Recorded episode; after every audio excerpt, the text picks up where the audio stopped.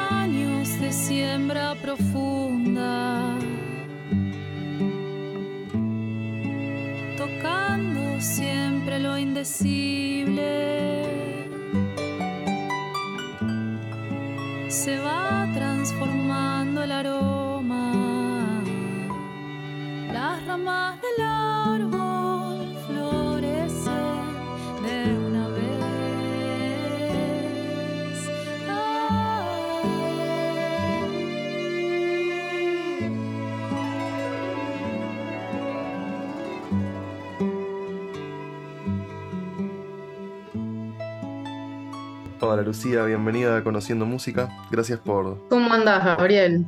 Bien, ¿y vos? Gracias por sumarte al espacio. Bueno, gracias por invitarme también. Un placer, la verdad que, que bueno, me llegó tu material eh, y me hizo mucha ilusión eh, conocerte y, y hablar con vos sobre esto. Me manda una persona que además quiero mucho, que es Yamila de la Fuente, así que te mandamos también un beso. Em, Qué bueno. Y, y bueno, estuve escuchando, estás en un momento muy lindo para, para una persona que hace canciones, que es, eh, estás en pleno lanzamiento. Eh, y se te viene una presentación muy especial el domingo 27 de noviembre en La Minga. Eh, así que te quería preguntar un poco sobre, sobre esta presentación en principio. ¿Cómo la estás pensando? Si ya venías tocando las canciones en vivo. em, y un poco eso. A ver qué, qué tal. Ahí va. Bueno, esta presentación, como vos decís, es, es muy especial. Para mí es muy especial, para mi música también, porque yo suelo tocar en formato más que nada solista, yo con la guitarra. Alguna vez se suma algún que otro amigo o amiga invitada, pero bueno, acá va a ser como otra historia. Eh, para esta fecha eh, armé, armé una banda muy linda Vi que con te, músicos que... Lautaro Matute va a estar eh. Exacto, Em, y también en bajo el eh, Telechea va a estar sí, tocando. Juan Emilio Telechea, que es quien grabó en el EP. Perfecto. O sea, te armaste, Mm, so- solés tocar en tus presentaciones por lo general sola con la guitarra. Y en este exacto. caso tenés eh, banda y también percu, ¿no?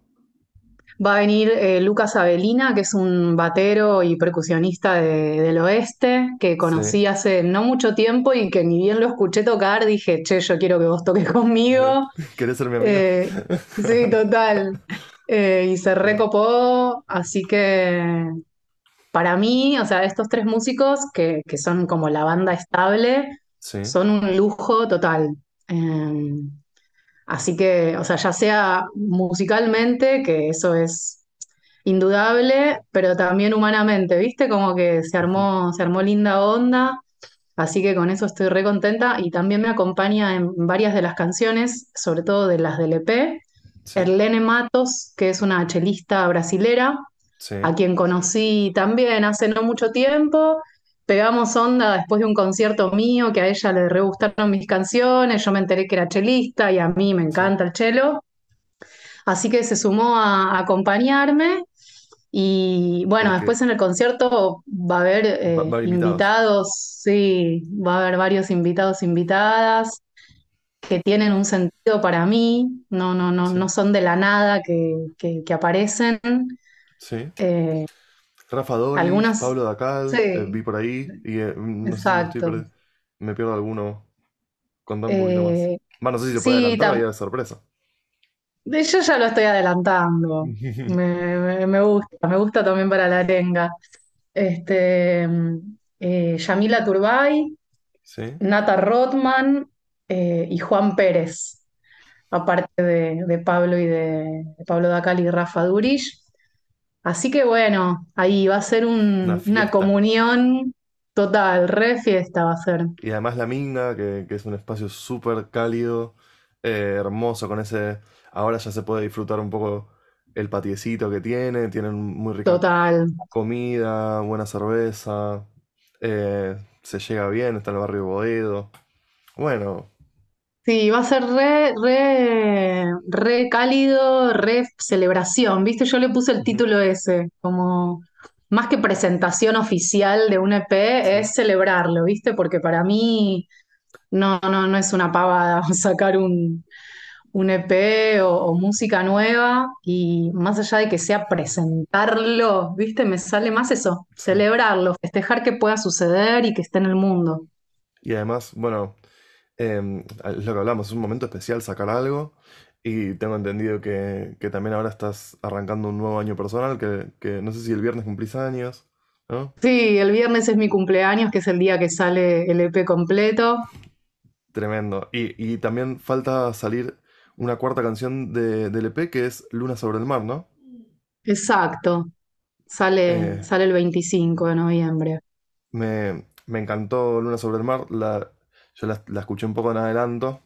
Eh, me pareció también, bueno, va, va en la línea de, de sonoridad del EP, claramente engloba el concepto. Eh, me pareció, bueno, de mis preferidas, te digo. Eh, del ay, se me EP, puso la piel de gallina. sí, sensibilidad tremenda y, y bueno, también con, con esto que decías del chelo, em, la chelista que nombrabas antes, ¿grabó en el EP o porque me parecía que no, ¿no? Es otra No, no, la que grabó en el EP es Violeta García, que también había grabado en mi EP anterior, pero Violeta vive en Europa. Así que justo de casualidad esos 15 días eh, estaba en Buenos Aires y, y logramos que, que pudiera venir a grabar. sí, Eh, así que no, son dos chelistas distintas. Eh, pero bueno, es un instrumento con una sonoridad que a mí me encanta y que siento que re va con mis canciones. Eh, y Erlene tiene una sensibilidad eh, muy linda para tocar, así que bueno, está buenísimo que, que sea ella también, eh, que aparte ella eligió, eligió ser parte, entonces eso está buenísimo, ¿viste? Para, para armar equipo. Claro que sí, que, que le gusta lo que haces y, y quiere tocar con vos y, y todo. Bueno, para la independencia, para todo lo que... eh, bueno, la temática de la charla un poco arranca por acá. Em, y quiero preguntarte, ya que, que hablamos sobre celebrar que sale un EP, ¿cómo fue el proceso? Tengo entendido que lo grabaron en enero del 22, em, pero por, por ahí estuve viendo que, por ejemplo, hay canciones que ya venís tocando hace tiempo sola, como Lo, Lo Pequeño ya lo venías tocando. Ujú. así que preguntarte un poco mixto, ¿cómo fue la idea de, la pre- de- de grabarlo? ¿Y cuándo? eh, ¿Son canciones de cuándo, por lo general? Bueno, te cuento un poquito la historia. Eh, cuando yo terminé de grabar Tesoro, que es mi EP anterior, ¿Sí? eh, hacía 10 años que no grababa música. Claro, tenés 2004, Entonces, tu primer, eh, tu primer EP, exacto. que ya vamos Y a ir después ahí. en, en 2010 saqué el disco con Chiche Bombón, que era una banda de ese momento de canciones mías. Sí, Y bueno, y Tesoro que salió en el, no sé si 19, 2020. 20. El 20, sí, gracias. Me confundo ahí la pandemia, ¿viste? Me hace un blanco Sí, de memoria que... Em, y, y bueno, cuando lancé esto fue como, ah, yo tengo que estar grabando y sacando porque tengo material para hacerlo y porque está buenísimo. No es sencillo para mí materializar. Eh, entonces, eh, esta vez que lo pude hacer fue como, bueno, esto no se tiene que detener. Y así fue que al toque, eh, yo, yo mm, escucho mucho la música de Ezequiel Borra, es una persona referente para mí, Sí. eh, musicalmente y espiritualmente, no sé cómo decirlo, pero eh, eso me, me convoca. Y bueno, y me lancé y dije, che, le voy a preguntar si está para esto, para producir mis canciones. No nos conocíamos, o prácticamente no nos conocíamos. Sí. Eh, y bueno, y tuvimos unos primeros encuentros y le mostré varias canciones que no son las que quedaron para el EP. Eso es muy loco. Eh, o bueno, algunas de las que no quedaron. se, se las eh, ¿lo convocaste a Ezequiel y, y le tocaste las canciones en vivo o tenías alguna maqueta como, No, como fue, fue todo online porque Ezequiel vive en Córdoba. Entonces nos manejamos online y yo le mandé grabaciones con el celu. O sea, fue todo, el, el celu fue un aliado para, para todo el proceso de preproducción. Eh, yo grabé las versiones y se las mandé. Y fuimos así, haciendo Zooms eh, de intercambio, de pensar, de sentir, de escuchar juntos. Eh, y, y bueno, fuimos ahí de a poquito como llegando a, uy, yo escucho tal instrumento, haciendo tales cosas, estos climas, dimos vuelta a algunas cosas de las letras, de las armonías. Eh, y bueno, y cuando nos fuimos acercando al momento de grabar, se sumó Nico Pestarino, que es como su co-keeper eh, en producción, él es un capo total en el audio. Eh, y bueno, y cuando apareció él, de repente me dijeron como, bueno, empecemos a ver cuál es el repertorio que se va a grabar. Y yo me acordé que tenía una canción que amaba y que tocaba hace un montón y que me resultaba muy difícil de tocar en vivo, que era Luna sobre el mar. Mirá. Y creo que en vivo la había tocado una o dos veces. Eh, y me acordé que tenía una canción sin terminar, muy actual, pero que no la había, no se me había ocurrido que podía ir. Y le mostré esas dos canciones y me dijeron, pero escúchame, son estas, que era ¿dónde Dios del viaje, la, la que no estaba terminada era Dios del viaje. Entonces fue como, bueno, armate la estrofa que falta para esta canción en Dios del viaje y, y Luna sobre el mar está adentro. Y bueno, después Lo Pequeño era una canción que también me acompañaba hace ya unos años y que a veces la tocaba. Me gustaba mucho para, para empezar los conciertos. Sí, muy lindo. Eh, Para romper el hielo ahí. Y, y te hago una pregunta de, de, mm, porque te escuché tocándola. em, y quiero saber si es cuestión de producción o fue idea de, de que vos la tocabas así. Porque tiene una sugerencia muy bonita de, cuan- de, de un increyendo, ¿no? Justo que, que va en paralelo con lo que está diciendo la letra. Si eso fue una idea de producción eh, o, o ya lo tocabas así. esa fue una idea de producción. Ah, Lo descubriste. Sí, sí.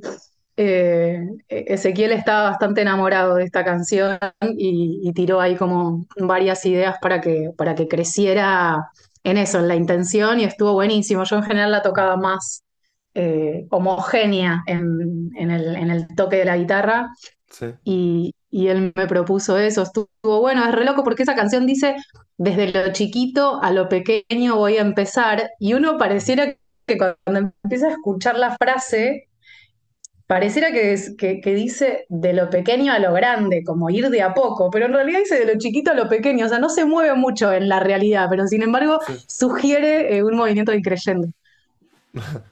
Claro, bueno. pero es, es porque es- se genera un doble discurso ahí, porque estás, ¿no? Eh, Sí, eso total, es, eso es muy bonito.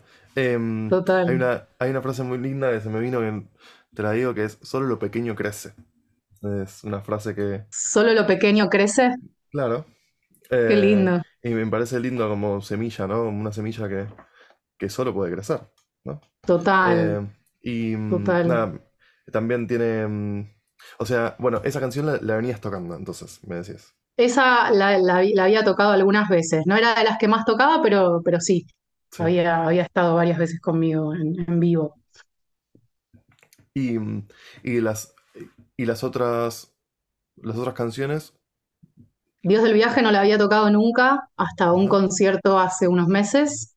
sí, Eh, y Siembra y cosecha es una canción que también había tocado algunas veces porque también es como de las nuevas, entre comillas. Y mm, bueno, estuvo bueno porque para mí esa canción es una especie como de, m- me sale decir recapitulación amorosa de mis procesos. sí. eh, y que, que es una especie de autoabrazo que, que, que me digo a mí misma como, che, Lu, valió la pena todas las cosas por las que pasamos para las flores que, que van saliendo ahora, ¿no? De haber atravesado procesos. Entonces para mí fue un poco como un motor de este EP. sí. Era como, bueno, yo la única canción que no voy a negociar si se graba o no se graba es Siembra y cosecha. Sí, Eh, era como la lo, lo que me hizo inaugura un con- el concepto, me parece, del EP, ¿o no? Eh, me parece que es la que sintetiza todo, ¿o no? O sea, si, si tuvieras que sacar un totalmente. De con, con la hecho, sonoridad, es esa, ¿o no? Bueno, para mí fue difícil ver cuál, cuál salía primero, Eh, pero sí, yo creo que esa ca- canción eh, podría llegar a ser. Vos sabés que yo tengo un tema, eh, y por eso para mí fue un desafío hacer este EP de canciones que yo no tenía pensado grabar, porque Lo Pequeño no era una canción que yo pensaba que estaba cerca de ser grabada, Luna sobre el mar tampoco. Eh, había como otras canciones que para mí estaban vibrando para eso y que tenían un ánimo, como que te diga, un poco más, eh, no, no es masculina la palabra, pues no, no es masculino, pero sí como algo más firme, recto, rítmico, ¿viste? Como algo más así y menos curvo, menos calmo, menos femenino, ponerle entre arpegio, comillas, ponele. ¿no?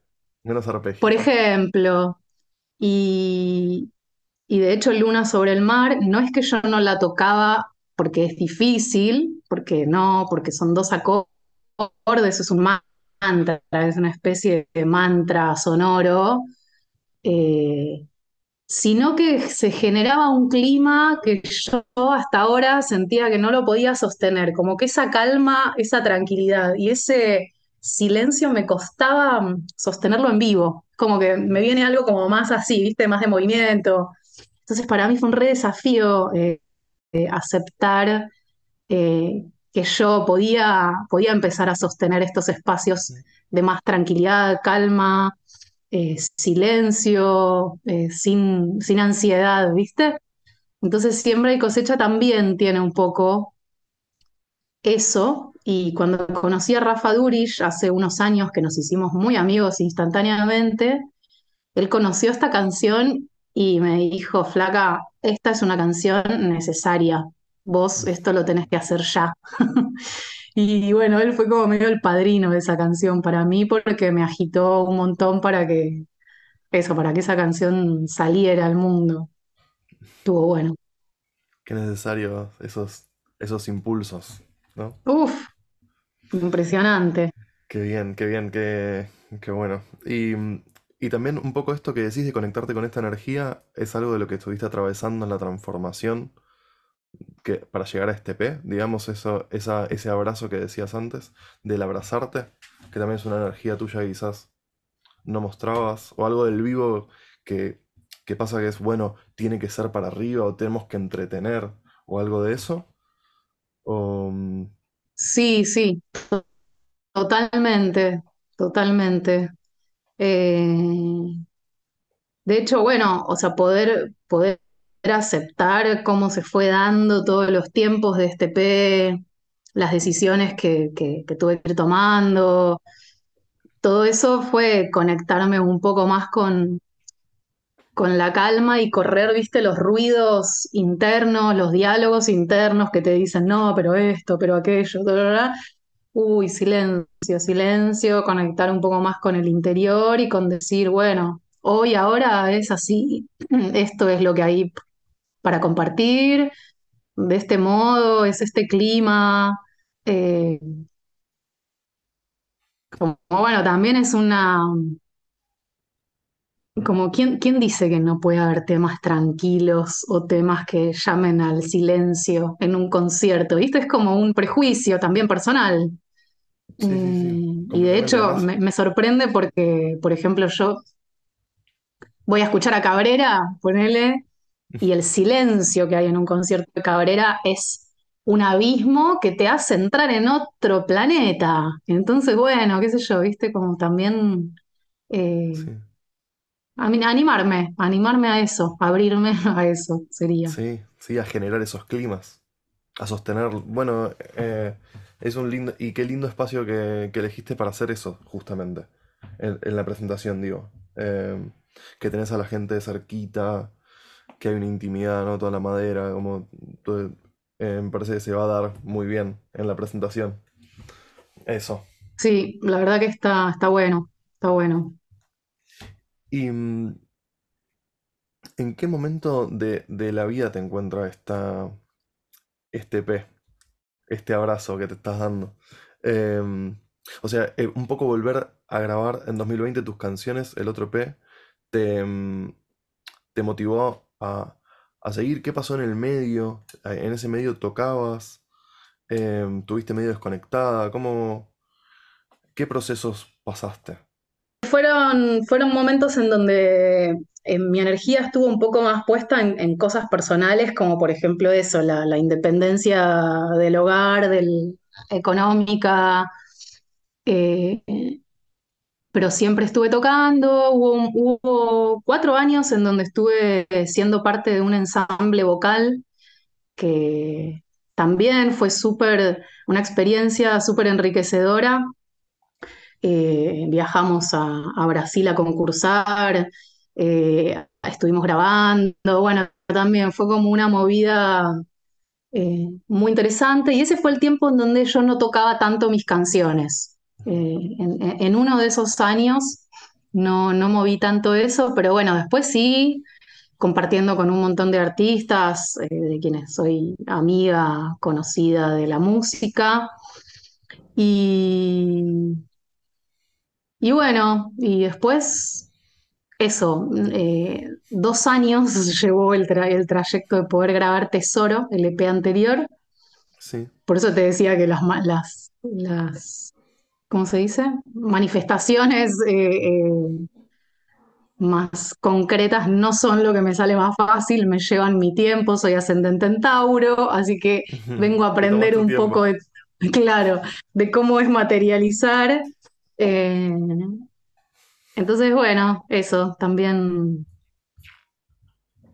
también aprendiendo a abrazar los procesos, ¿no? Yo querría que a veces las cosas sean más rápidos, se den con otras velocidades, eh, y bueno, y llevan sus tiempos. Bueno, amar la trama, dice Drexler, ¿no?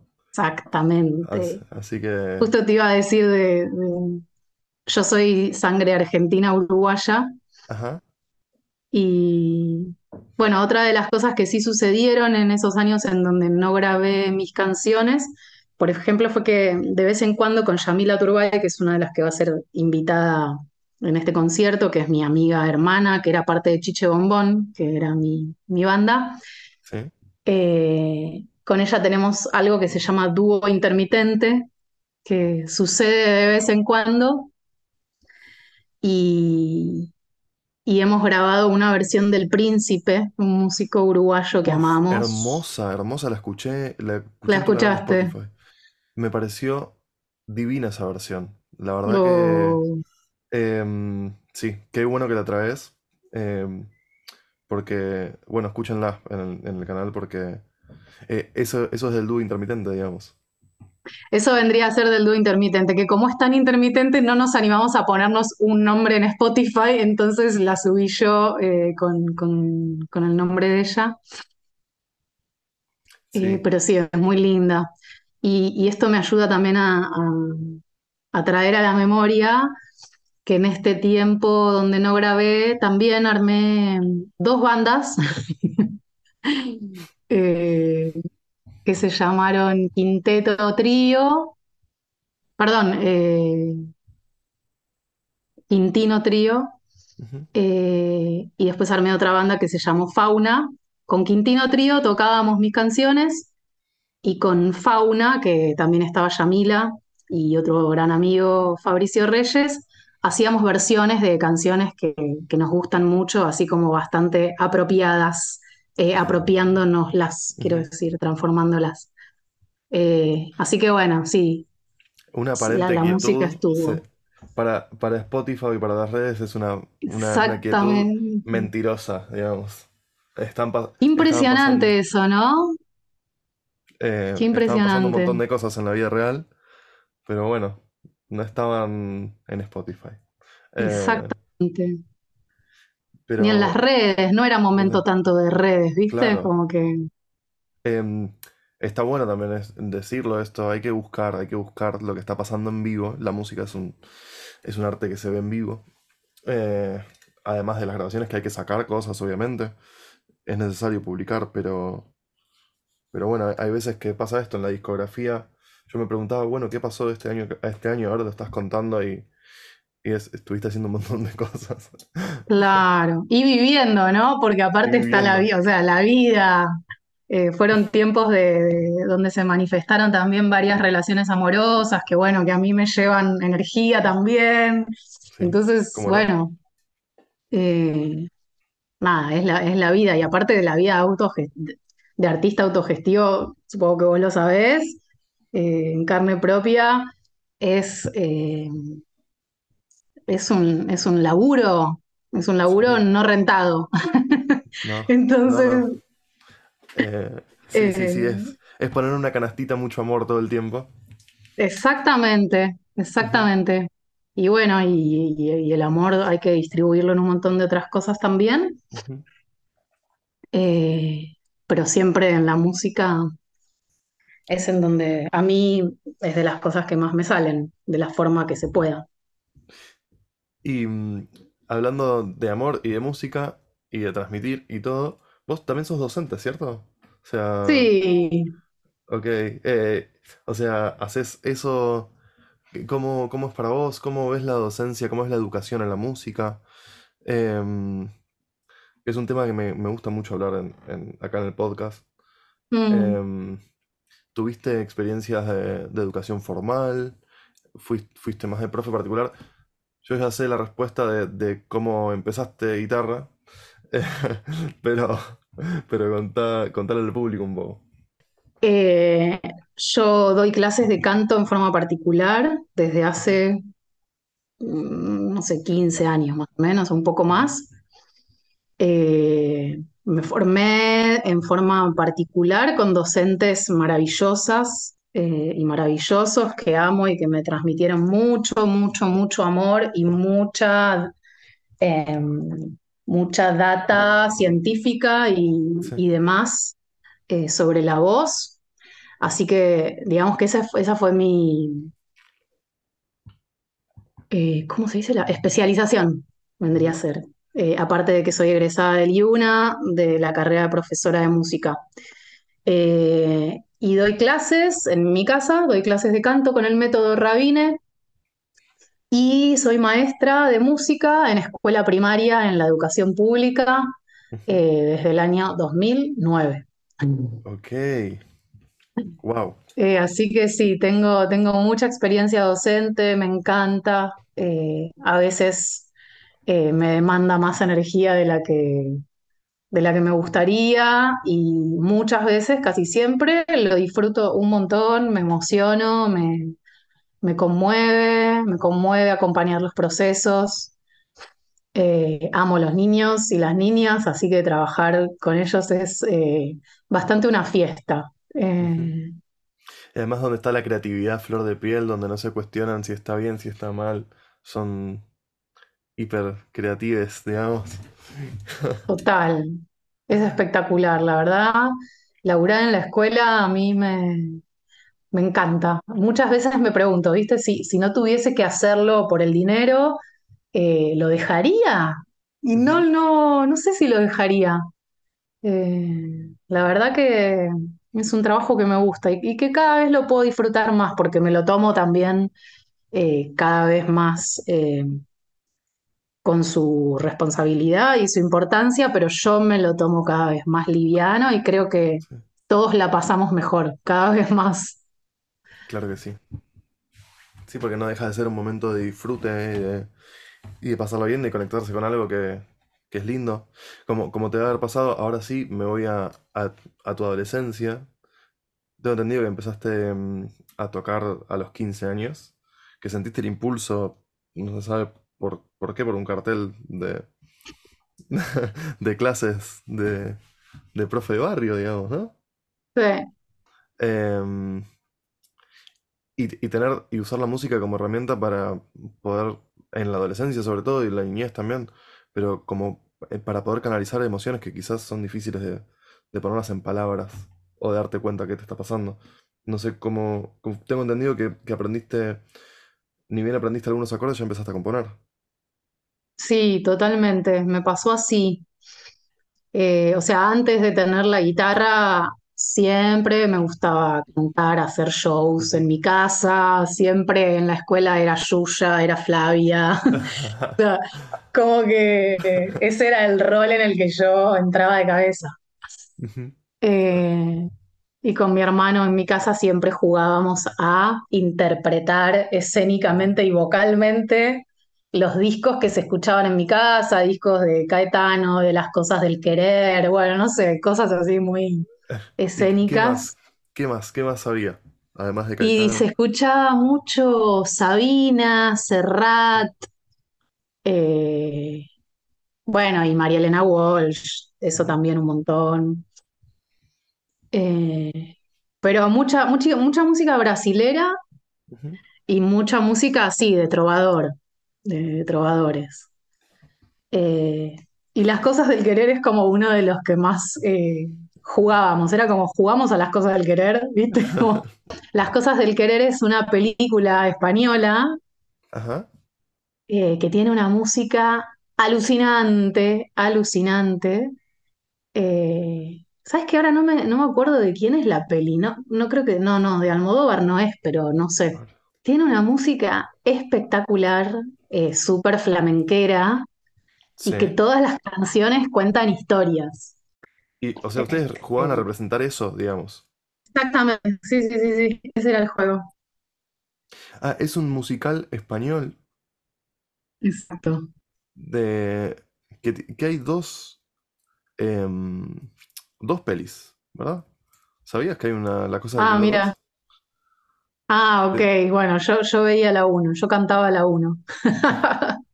hay- y hay actores que, que conozco, no sé, Manuel Bandera me suena, que es el, el, can- Claro, y el Ángela Molina, no sé si era. Ángela Molina, es Ahí Pepita. va. Exacto, ahí va. Y la música la compuso Gregorio García Segura, Mira, que no, bueno, no lo es- tengo. esta data formal no la, no Mirá. la tenía. Mirá, yo pensé que, que me, me hablabas de un disco, digamos. Jugamos a Es cantar el disco. era un disco, sí, sí, sí, sí, nosotros Ah, lo ok. teníamos en disco, disco, disco de pasta, disco, Ah, de vinilo, quiero decir. Eh, y te dejaban, te dejaban intervenir con eso, te dejaban poner el disco, vos sabías ponerlo, era un plan para ustedes. total. Em, ¿tenés un, un hermano o son, o son más? Mi hermano Camilo, que también es músico, que tiene un proyecto hermoso que se llama Giranda, eh, que con su compañera se fueron a, a dar vueltas por Argentina para llevar sus talleres para niñes sí, y canciones para adultos y para niñes. Eh, y la pandemia los agarró en Posadas, así que se quedaron a vivir allá, en Misiones, en Argentina. Eh, bueno, él es mi hermano menor, mi único hermano, y con él jugábamos. Y de hecho, cuando mi profesor de guitarra se iba de casa, yo me quedaba ensayando un poquito y cuando yo me iba, que no sé, me iba a comprar, mi hermano venía, agarraba las cosas y se ponía a tocar y terminó siendo un guitarrista tremendo. Eh, Qué bien. O sea que, ¿y, y esa, mm, esa guitarra estaba en tu casa o, o la compraron para que vos puedas aprender? Me la regalaron, sí, fue como mi regalo de los 15, el regalo que me hizo mi viejo. Eh, yo no recuerdo habérselo pedido, o sea, eso realmente es como una pregunta, ¿cómo fue que él se dio cuenta o si alguna vez se lo he pedido y yo no, no, no me no me lo acuerdo? Eh, pero bueno, llegó la guitarra en ese momento y bueno, cuando aprendí eso, unos acordes con las primeras canciones que, que empecé a tocar, que eran de Los Visitantes, de Babasónicos, Sí, de Ilia Kuriaki, que eran como mis bandas ahí como amadas totales, eh, empe- empecé a tocar un par de acordes y empecé a hacer canción. Digamos que se ve que era eso lo que yo necesitaba. sí. ¿Y, y alguna de esas canciones que Sí. llegaste a grabar o, o quedaron ahí? Sí, vos sabés que en mi primer EP, que se llama Extraño Caminar, eh, está grabada la primera canción que hice en mi vida, que la hice a los 15. sí. ¿Cuál, cuál es? Se llama Conexiones. Ay, es un temazo, encima. Es un temazo, ¿viste? Es un temazo. Es un Sí. temazo. La chabona se mandó ese temazo como primer tema de la vida. como, como para motivarte, ¿no? Y, y en, en nivel de producción además tienen una- unas cosas de, de efectos muy, muy copadas también, ¿no? Como jugando con, con el concepto de, de conexión. Em, que ahora podemos eh, adentrarnos un poco en el EP, que también tengo entendido que lo grabaste como medio de casualidad, ¿no? Sí. Sí, por un, no sé, un conocido que estaba haciendo un curso y te dijo, che, tenés un par de canciones, venite a grabar. Y así salió tu primer EP. Que otro, otro de esos compis del bien que, que son necesarios para, Total, para hacer total. música. ¿Cómo te tomaste el, el llamado este para grabar el EP? ¿Te agarró medio sorpresa y vos las canciones las venías tocando, las tenías cerradas, algunas sí, otras no? Eh, yo en esa época estudiaba con Liliana Vitale, Sí, gran maestra, y ella ya en algún nivel ya estaba como convocando a la cosa a un poco más de profesionalización, por decirlo de alguna manera. Eh, y, yo tenía ya algunas canciones y uno de sus otros alumnos, que era Ezequiel Yandrinsky, que a veces tiene el nombre de, no me acuerdo cómo se llama ahora artísticamente, Ezequiel Mareco, y bueno, ya no se me va a venir. Eh, en ese momento nos conocimos, él se estaba por recibir de productor y tenía que producir un artista, cuatro canciones, con su tapa, o sea, con- era, era toda una producción de disco, como de disco. No era solo Eh, grabar, y digamos. exactamente. Así que fue una experiencia zarpada, porque me tuve que poner con, con todo lo que implicaba hacer un disco. Eh, y estuvo re bueno, porque, o sea, la producción en sí misma estuvo bastante en manos de él, pero yo sí, la- lo cierto es que yo siempre eh, segundié muy de cerca, muy mano a mano todas las producciones. Eh, Eso es algo que me De- caracteriza. hasta la Sí, última que la coproduciste con, con Ezequiel digamos. exacto, exacto. Es como que estoy ahí, ¿viste? Yo no. Necesito que, las cosas me representen, básicamente. Eh, y a la vez, bueno, a veces también eh, Me, me- gusta abrirme a lo desconocido, que me ha pasado muchas veces. Por cierto, en esta producción aparecieron cosas que no sé si a mí se me hubieran imaginado, cosas más electrónicas o esto que decías vos, de sonoridad- sonoridades más galácticas o cositas así. sí. Eh, tiene algo. mm, Se me vino Cerati un montón. Una produ medio, mira, medio Cerati. Em, además, también, no sé si. Algo también de Serenita Carolina, o sea, Carolina Pacheco, no sé si la. mira, eh, que, que hay algo ahí también. Em, no sé, se me, se me mezcló ahí. eh, Me, me pareció que, que además, eso, ver. em, ¿no? Una Lucía de 2004. eh, lejana. eh, y que también eh, eh, encontrar tu voz en, en este, estos nuevos EP también. Y esa diferencia, esa transformación, a mí me- es algo de las cosas, de las cosas que más me gustan de la, de la música. Así que. mm, que- y, eh, fue tu primera es muy loco el cambio de la voz, ¿no?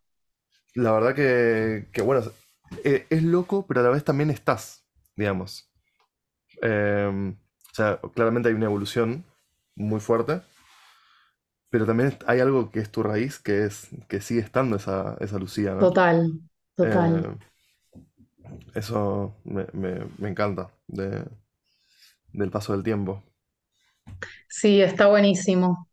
Y, y bueno, y en esas canciones eh, fue, fue un tiempo muy lindo porque yo ahí descubrí lo que era producir, eh, descubrí lo que era grabar, eh, descubrí lo que era armar arreglos y, y estaba buenísimo. Yo iba a lo de Ezequiel una vez por semana o cada dos semanas Otro y Ezequiel, poníamos... Otro Ezequiel, sí, tenés razón. Este, de hecho, ¿lo, lo conoces a Javier Mareco? No, no, lo- no. Bueno, Javier Mareco ahora está haciendo una carrera tremenda, labura con Lito Vitale, es el arreglador de Lito Vitale. Eh. Javier Mareco es el hermano de este chico, es el hermano de. Ezequiel, eh, es el que toca las guitarras de SP eh, y algunos arreglitos más. Y son canciones que a mí me las escucho y me parece que están re buenos.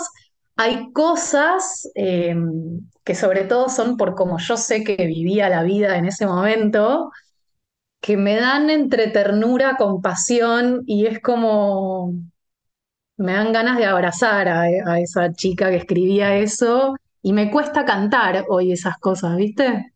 Mm. De hecho, no, no, no forman parte del repertorio mío en vivo.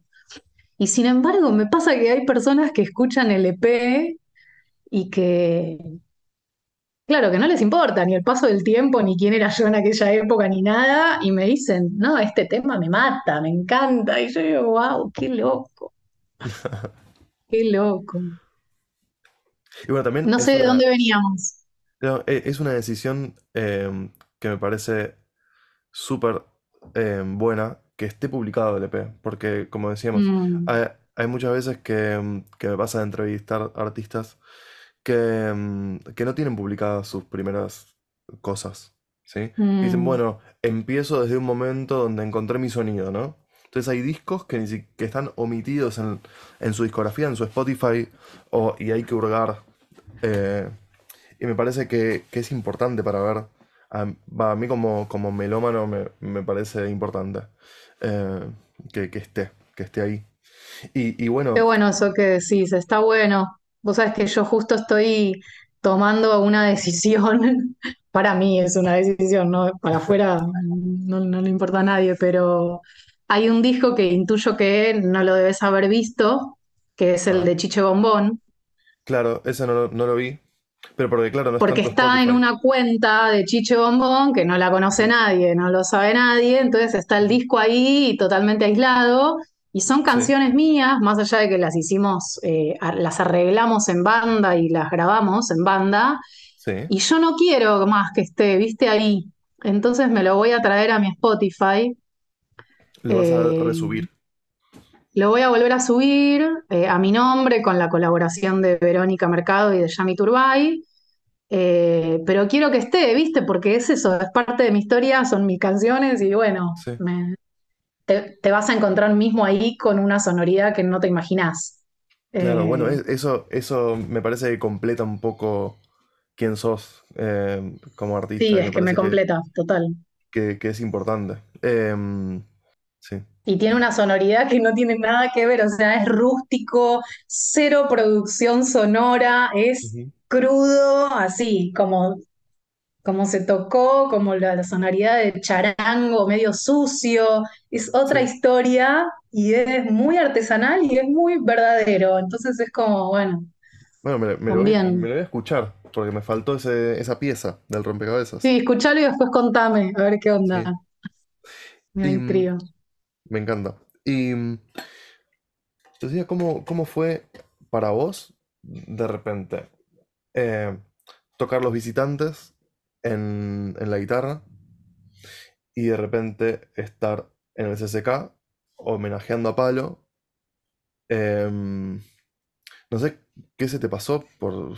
Me imagino que debe haber sido muy movilizante ese momento. Em, ¿cómo lo viviste? Y además, bueno, con, Pablo Dacal también, em, que eran muy amigos. No sé si, cuál era tu relación con Pablo. Bueno, eso, preguntarte sobre esa experiencia me parece muy fuerte, porque lo nombrabas em, de cuando aprendías a tocar la guitarra. Mira, justo mañana es el cumple de Palo. Día de la música y cumple de Palo. Eh, Fuerte. y bueno, la verdad que eso fue ahí como algo muy, muy zarpado para mí. Bueno, primero eh, que, que se que se vaya Palo de, de este, de este lado de las cosas. eh, De manera tan repentina, además.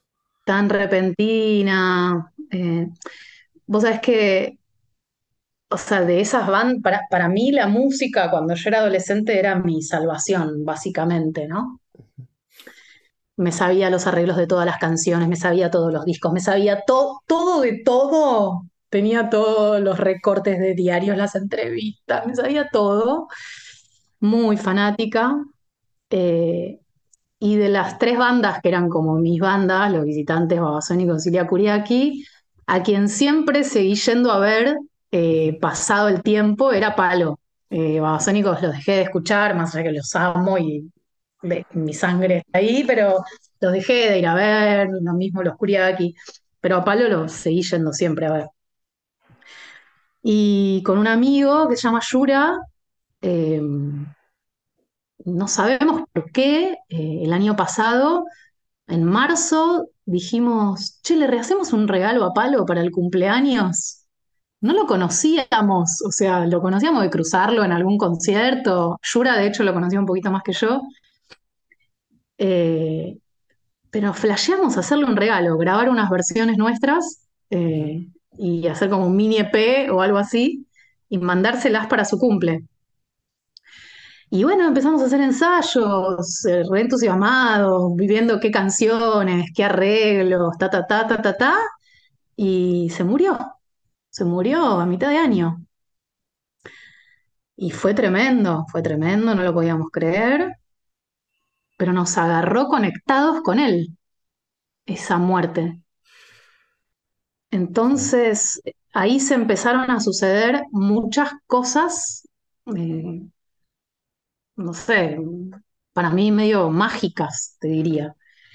que fue, por ejemplo, que el primer homenaje que se hizo a Palo fue en el Centro Cultural Morán, a los ocho días más o menos, que lo armó Seba Rubín, no sé si lo conoces. sí, Eh, y bueno, y lo llamó a Yura, que sabía que era amante de Palo, a ver si, si quería tocar. Yura me dijo, vayamos a tocar lo que estamos armando.